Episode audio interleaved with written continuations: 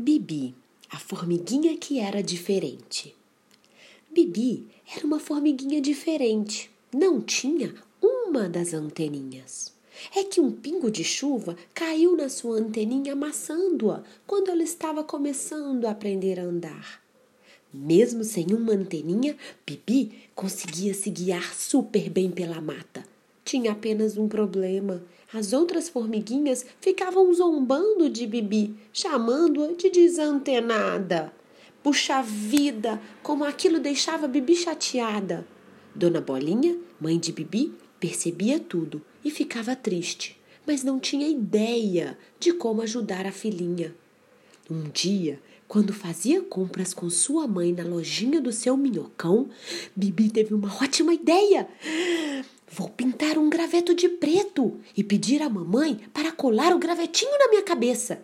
Assim ninguém vai saber que eu só tenho uma antena.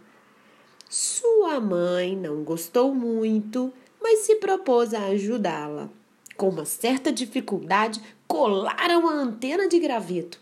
Bibi viu até estrelinhas amarelas, tamanha era a sua alegria. E logo saiu para o jardim, feliz da vida, à procura de suas amiguinhas para que elas vissem com a nova antena. Mas nem tudo nos planos de Bibi funcionou como ela esperava. No primeiro vento forte que soprou, a anteninha de graveto voou. Bibi voltou para casa correndo muito triste. Dona Bolinha, toda carinhosa, pegou Bibi no colo e disse: Filhinha querida, que pena que sua ideia não deu certo. Mas não tem problema. Talvez tenha chegado a hora de você aceitar que você é diferente, sim. E linda! Você é diferente. Não dá para fugir disso. Mas pense, você consegue fazer com uma única antena o que suas amigas fazem com duas, não é interessante? Você é única. Bibi parou de chorar, enxugou as lágrimas e pela primeira vez percebeu que tinha motivos para ser feliz. Puxa, como mamãe é sábia, pensou Bibi.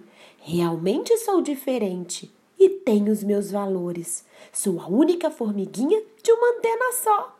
Bibi então desceu do colo de Dona Bolinha, determinada a ser muito, mas muito feliz.